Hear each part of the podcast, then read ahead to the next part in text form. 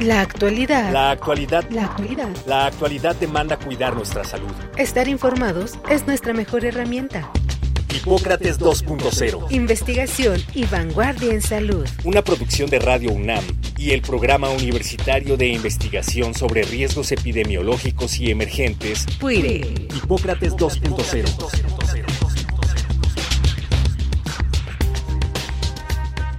Hola, ¿qué tal? Bienvenidos a Hipócrates 2.0. Yo soy Mauricio Rodríguez. Como cada semana les doy la más cordial bienvenida. Muchísimas gracias por estarnos sintonizando aquí en Radio UNAM. La resistencia antimicrobiana es un fenómeno natural que ocurre en las bacterias desde su aparición en el planeta y actualmente es una amenaza para los seres humanos, los animales, las plantas y el medio ambiente. Al aumentar la frecuencia y la gravedad de las infecciones causadas por bacterias resistentes a los antibióticos, se comprometen los recursos y se limitan las intervenciones posibles de la medicina moderna en favor de la salud humana. Además, la resistencia antimicrobiana también amenaza la producción de alimentos obtenidos a partir de animales y del cultivo de frutas y verduras, y con ello se amenaza también la economía y el desarrollo mundial. Por esto, cada año, la cuarta semana de noviembre se dedica a la concientización sobre el uso de los antimicrobianos en todo el mundo y en este año 2023 se repite enfáticamente el lema del año pasado. Prevengamos juntos la resistencia antimicrobiana. Para contribuir con información sobre este importante tema, decidimos retomar una conversación que tuvimos hace unos meses con el doctor Antonio Lascano Araujo, en la que platicamos sobre la relación que existe entre la evolución bacteriana y la resistencia a los antimicrobianos.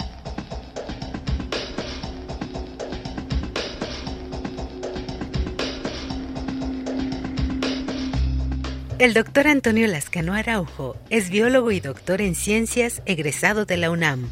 Se ha especializado en el origen y la evolución temprana de la vida. Es profesor emérito de la UNAM y profesor invitado en universidades y centros de investigación en Estados Unidos, Rusia, Cuba, Suiza, Francia y España. Es autor de más de 200 libros de investigación y de divulgación, autor y coautor de 16 libros, entre los cuales destacan El origen de la vida, Evolución química y Evolución biológica, Una revolución en la evolución, Alexander Oparin, La chispa de la vida y tres ensayos darwinistas.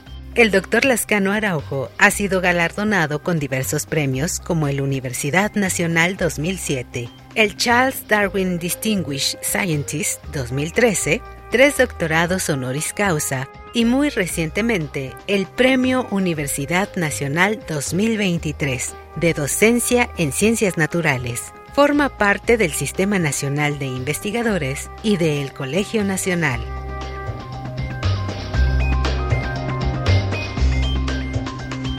Primero que nada, doctor Lascano, bienvenido a Hipócrates 2.0. Eso es un honor que nos esté acompañando esta tarde. No, muchísimas gracias. Al contrario, el honor y el placer es para, son para mí. Muchas gracias. ¿Podríamos poner en dimensión un poco? Las bacterias fueron los primeros seres vivos en, en aparecer en la Tierra, no sé si hace 3.500 millones de años. Y desde entonces han hecho todo para diversificarse y sobrevivir. Y aquí siguen y aquí seguirán.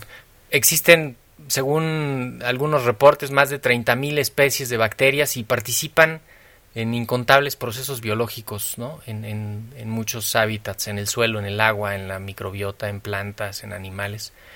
Y menos de 1% son patógenas para el ser humano. Yo agregaría que quienes transformaron el planeta y lo hicieron un sitio único en el sistema solar, y esto habla precisamente de lo que pueden hacer los procariontes, que incluye bacterias y un tipo de microorganismos que tampoco tienen núcleo, que son peculiares, ahora sabemos que muy abundantes, las que llamamos arqueas, en realidad fueron las que cambiaron el planeta y desde hace, yo que sé, unos 3.500, 3.600 millones de años a la fecha, las bacterias, los procariontes siguen cambiando. El problema es que no las vemos y como no las vemos, las hemos ignorado.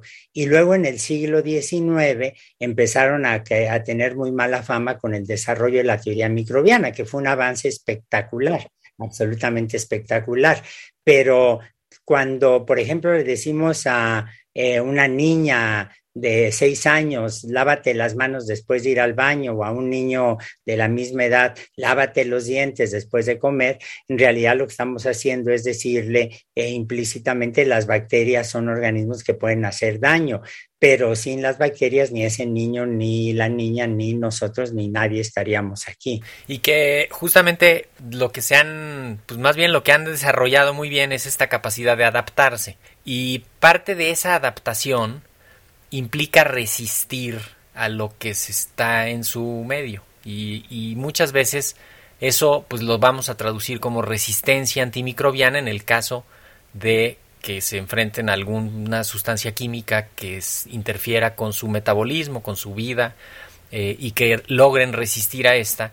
Es un fenómeno natural que ocurre eh, pues desde que iniciaron, ¿no? Es parte de, de, su, de su estar vivos, si no, pues se eliminarían pero en los últimos años, el ser humano ha acelerado esta, pues no sé si es esta evolución, pero más bien ha expuesto a las bacterias a sustancias antibióticas y tenemos un número importante cada vez mayor de bacterias que resisten la acción de los antibióticos y que nos ponen ante un escenario pues potencialmente catastrófico, ¿no?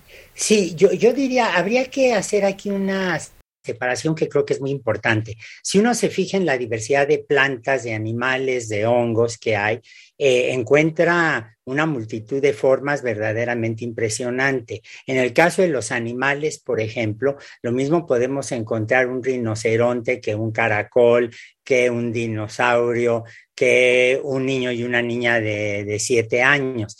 Eh, y encontramos una diversidad de tejidos. Los animales nos caracterizamos, los humanos, por ejemplo, por tejidos nerviosos, óseos, sanguíneos, eh, epidérmicos, la piel, etcétera. Eh, en las bacterias la estrategia evolutiva es distinta, aunque hay algunas bacterias donde vemos multicelularidad, pluricelularidad, como por ejemplo en las mixobacterias o en las actinobacterias, en realidad allí la evolución se fue más bien por el lado metabólico y son un poco como adolescentes, se comen lo que sea. Estamos acostumbrados a hablar, por ejemplo, de Escherichia coli o de unas cuantas bacterias que son los modelos que trabajamos en el laboratorio, pero la verdad es que no tenemos ni la más remota idea de la diversidad bacteriana. Y en esa diversidad bacteriana, evidentemente, lo que vemos atrás es el proceso de diversificación y de evolución. Ahora, lo que usted ha mencionado es muy importante porque en realidad los antibióticos eh, que descubrimos casi de una manera accidental eh, son sustancias que cuando se usan por primera vez por los humanos fueron encontradas como inhibidoras del crecimiento de bacterias. Y hoy en día pensamos que los antibióticos son una suerte de mecanismo de regulación ecológica entre especies, entre poblaciones que están interaccionando. Eh, es decir, eh, los antibióticos pueden servir para que un hongo controle eh, el espacio, eh, no en el sentido volitivo, no lo quiere hacer así, pero la producción de los antibióticos o de los venenos pueden servir para que establezca una relación de equilibrio entre las poblaciones del hongo con las distintas bacterias.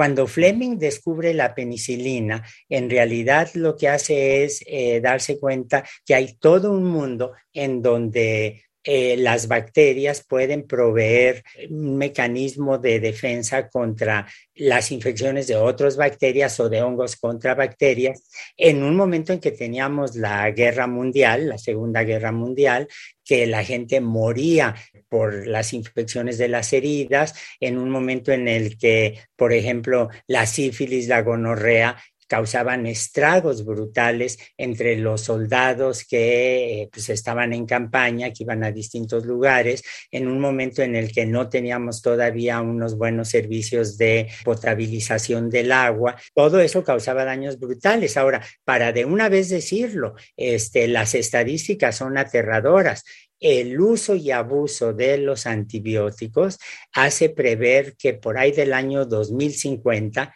en 30 años, no más, en 30 años prácticamente ningún antibiótico de los que conocemos ahora va a estar sirviéndonos.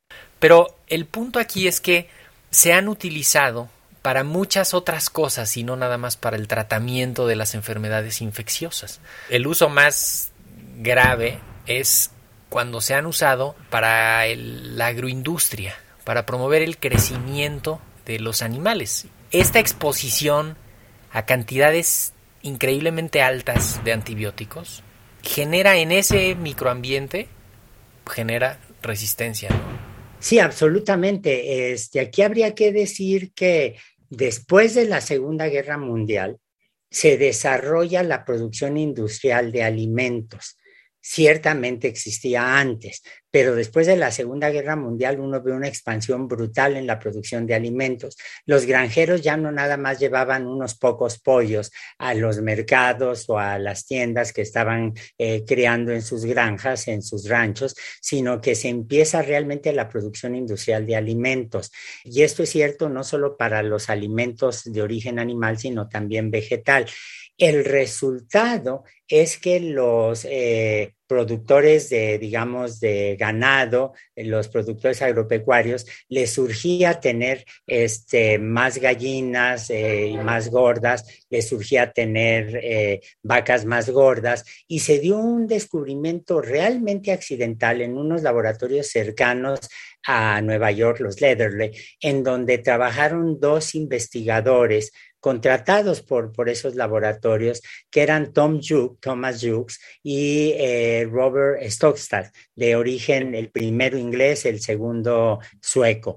Y se dieron cuenta que al darle eh, antibióticos a los pollos crecían rápidamente, se percataron la gente de la zona que los antibióticos que se escapaban de los, eh, de los laboratorios a los arroyos hacían engordar las truchas. Y hay anécdotas que a mí me han contado de, por ejemplo, Tom Jukes recorriendo el basurero de, de los laboratorios para recoger la cloratetraciclina que valía su peso en oro, la vendían o la regalaban de una manera brutal. Hay discursos fascinantes de los senadores republicanos, demócratas, que exigían que se les dieran a sus eh, seguidores, este, eran votos, que les dieran los antibióticos. Y bueno, la verdad de las cosas es que no sabemos del todo, eso hay que decirlo, por qué los antibióticos eh, hacen que el ganado engorde. Y el resultado es que, por ejemplo, en Estados Unidos, el dato que me sé es de hace unos cinco años, pero no creo que haya cambiado demasiado, el ganado, la producción agropecuaria consume el 70% de los antibióticos. El 30% restante nos los llevamos los humanos. A eso hay que agregar que durante muchos años, durante mucho tiempo, eh, uno podía comprar los antibióticos sin receta y el resultado fue eh, evidentemente la reacción de las bacterias. Ahí sí las arqueas intervienen menos, pero la reacción de las bacterias adaptándose muy rápidamente con un mecanismo que es se encuentra en todos los grupos biológicos, pero las bacterias son las que lo dominan, que es el transporte horizontal de genes. Uno puede ver un, yo que sé, un camello y una eh, y una palmera y pensar que están totalmente separados evolutivamente, taxonómicamente. Y es cierto, bueno, entre las bacterias, las barreras taxonómicas son muy fácilmente perturbadas por los genes que viajan a bordo de virus, en plásmidos o, por ejemplo, cuando dos bacterias se juntan una con otra, desarrollan un pilo, lo que se llama un pilo, un pelo, el nombre que usamos pili, usamos el nombre en latín, y por allí pueden pasar genes donde pueden ir en plásmidos los genes del DNA que le van a dar a las eh, bacterias eh, resistencia a antibióticos. De hecho, esto justamente que describe es como el, el ciclo, por dónde van los antibióticos y todas las bacterias que estén en ese trayecto se van a estar exponiendo a los antibióticos porque pensamos en que se lo dan al animal, pero el animal lo va a excretar en las heces, se va a contaminar el agua, se va a contaminar el subsuelo, van a estar, se van a llegar hasta los mantos freáticos, seguramente se va todo el ciclo del agua va a tener ahí un pedazo de, de antibióticos y las bacterias se van a ir exponiendo a esas concentraciones subóptimas, que finalmente es como de lo más, el, el, mayor problema. De hecho, Fleming, en su, en su discurso de aceptación del premio Nobel, dijo, pues hay que tener cuidado con el uso de los de la penicilina porque si no se usa bien, si no se da suficiente, se puede generar resistencia. Y no sé si podríamos definir en dónde ocurre esto así más que sea como un como un acelerador evolutivo. No sé si en, los, en las plantas de tratamiento de agua, en los hospitales, en, en todos lados. En todos lados. Mientras nosotros estamos hablando, hay una cantidad de procesos de intercambio de material genético enorme que ocurren.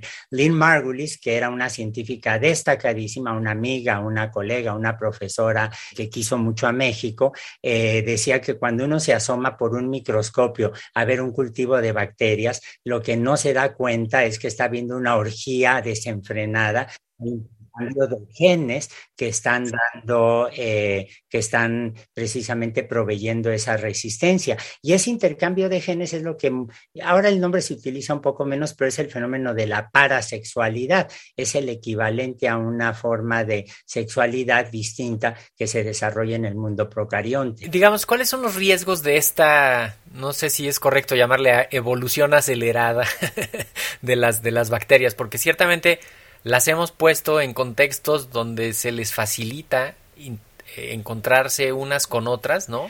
Eh, el riesgo es que simplemente la resistencia, eh, no, no, corremos algún riesgo así también de, patógenos emergentes, nuevos, que de pronto nos vayan a sorprender porque ni siquiera los conocíamos, que adquieran más que la característica de resistencia, ¿Alguna otra cosa? No, no, esa es una pregunta muy interesante y la respuesta es no. Nunca hemos visto, por ejemplo, cuando hemos tenido desafortunadamente en el pasado explosiones nucleares, no hemos visto que aparezca una bacteria totalmente monstruosa que empiece a convertirse en una mancha que devora a los humanos. No, cuando tenemos mutantes, eso tampoco ocurre. En realidad, el riesgo mayor es precisamente la resistencia a los antibióticos eh, ahora, estamos hablando aquí del transporte horizontal de eh, los genes que otorgan resistencia a los antibióticos, ya sea porque la bacteria una vez que los adquiere, la receptora,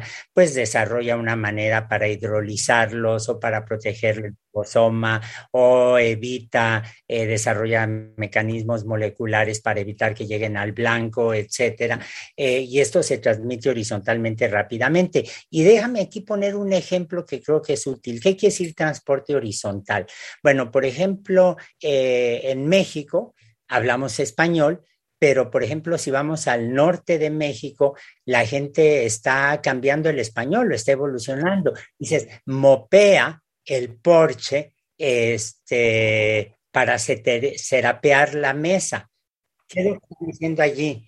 Limpia el con un trapeador. con un trapeador limpia con un trapeador pues el yo qué sé el porche no como le dicen eh, allá el patio no como un patio techado. sí una cosa así para poner la mesa set, up la mesa no bueno eh, hay zonas en donde el abuso de antibióticos permite que esa evolución bacteriana se dé más rápidamente. Terapia intensiva. Las terapias intensivas de todos los hospitales son de los sitios en donde la cantidad de genes que están brincando de una especie a otra es enorme. En un caso estamos hablando del brinco de palabras del inglés al español y hay otras palabras que han brincado, pizza, por ejemplo, ¿no? los mexicanos ya decimos como lo más normal del mundo, bueno, a mí no porque no me gustan especialmente, pero ve y cómprate una pizza y en realidad ahí ya incorporamos la palabra al español sin ninguna dificultad. Las bacterias hacen lo mismo con los genes eh, y las bacterias a una escala de tiempo que puede ser cortísima, ¿eh? hay reportes de resistencia en 20 minutos en terapia intensiva para resistencia a antibióticos o pueden ser escalas de tiempo que van más allá de la experiencia humana. Eh, pienso nada más en esto, regreso rápido a lo de, lo de las bacterias de mutantes que nos van a que nos van a acabar. Pensé en el en el descongelamiento del permafrost del Ártico, porque ahí sí están apareciendo unas bacterias y unos bichos que no los habíamos visto desde hacía mucho, ¿no? Probablemente pero no va a haber ningún monstruo que de repente se eche a toda la humanidad. Lo que es fascinante, y eso muchos no lo conocen, es que cuando se estudiaron sedimentos congelados en el Ártico canadiense, descubrieron genes, en bacterias que estaban congeladas, descubrieron genes de productores de eh, hidrolasas que destruyen a la penicilina. Es decir, estamos hablando allí de bacterias de miles y miles de años que ya eh, efectivamente habían desarrollado resistencias. El monstruo estamos siendo nosotros y lo estamos moldeando en las manos la falta de precaución, de cuidado al manejar antibióticos. Sí, y en la vida cotidiana, ¿no? Porque sí podemos regresar a, a una situación crítica en la que haya ciertas eh, infecciones, algunos contextos clínicos donde no haya herramientas. O sea, se acaban los antibióticos porque las bacterias que están ahí involucradas en las infecciones, sobre todo en las infecciones sistémicas graves, este, que, que sí nos podrían llevar a un retroceso. los logros de la medicina moderna se, se basan en los antibióticos para mantener a raya las infecciones. Y ahí hay que decir algo que es muy importante. Si a uno le tiene que exigir, tiene que educar, nos tenemos que educar todos en el uso correcto de los antibióticos. Por ejemplo, ya cuando tiene uno un catarro, o dolor en la garganta, pues no se recomiendan antibióticos porque probablemente van a ser inútiles, pero también como sociedad y como gobierno se tiene que exigir una mayor responsabilidad a las grandes compañías farmacéuticas. Las compañías farmacéuticas han estado venturosamente orientadas hacia la producción de vacunas, de antivirales en estos dos últimos años, pero yo tengo presente lo que Ada Jonas, una colega muy querida, una amiga del laboratorio, una amiga personal, que recibió el premio Nobel en el 2009 por su trabajo sobre el ribosoma, que es el sitio donde se sintetizan las proteínas, ella eh, siempre dice cómo eh, han desarrollado antibióticos que afectan los ribosomas, que inhiben la producción de... Eh, de proteínas en bacterias que serían de otra manera resistentes y la resistencia que hay, no de las bacterias, sino de los laboratorios a invertir en este tipo nuevo de antibióticos. Yo creo que ahí la solución es un poco como con la Wellcome Foundation en Inglaterra o con eh, inversiones mixtas como la ve uno, las ve uno en Francia o en Alemania, en donde los sitios de investigación eh, públicos trabajan asociados con la industria para desarrollar, estimular, que es lo que les interesa a la industria, ganar dinero, estimular el desarrollo económico, el desarrollo de fuerzas productivas y al mismo tiempo estar buscando alternativas, porque como siempre ocurre, lo que puede suceder es que quienes sean las víctimas primarias de la falta de antibióticos eficaces sean los sectores más desprotegidos de la sociedad. Sí, y que por eso no es tan atractivo para el mercado. De hecho, uno ve la, el desarrollo farmacéutico se ha enfocado en los últimos 20 años en los antioncológicos, en los este, para las enfermedades autoinmunes, para las eh, osteomusculares y para los problemas neurológicos, ¿no? Neurodegenerativos también, pero muy poco para antibióticos y, debería ser parte de, la, de una agenda estratégica nacional en la que haya Yo sí, internacional, ¿eh? Sí, sí, sí. Y, y, que haya incentivos precisamente para, para que la industria encuentre atractivo invertir en, en el desarrollo de antimicrobianos y quizá agregar algunas otras eh, estrategias, ¿no? Eh, podríamos también echar mano del cobre en algunos puntos específicos y sí estratégicos para romper. Alguna vez las, los picaportes de las puertas eran de cobre para que estuvieran limpios podríamos regresar a los, las orillas de las mesas, aunque sean los hospitales, ¿no? Conocemos perfectamente bien desde la época de los egipcios, ¿eh? se conocen las propiedades eh, antisépticas, eh, bactericidas del cobre, implica un cambio radical del mobiliario de acero inoxidable, que da una sensación, sensación de limpieza cuando se ve, pero que ciertamente no tiene la, eh, no tiene las propiedades bactericidas que encontramos en el cobre. Eh, esto haría que la economía de algunas zonas, Chile, por ejemplo, eh, Afganistán, se fuera para arriba, pero sobre todo contendría mucho a, los, a las bacterias. Ahora, yo sí creo que además de las bacterias hay que tener presente un problema adicional, que son los hongos. los hongos eh, pueden ser patógenos, estamos acostumbrados a los champiñones, pero pensemos en cándida y hay resistencia perfectamente documentada de eh, cándidas que son eh, patógenos y hay que recordar que no tenemos vacunas contra los hongos. Sí, y de, y de hecho los, los, virus también se pueden hacer resistentes a los antivirales. Sí, por supuesto. es, un fenómeno, es un fenómeno que, que nos está acechando.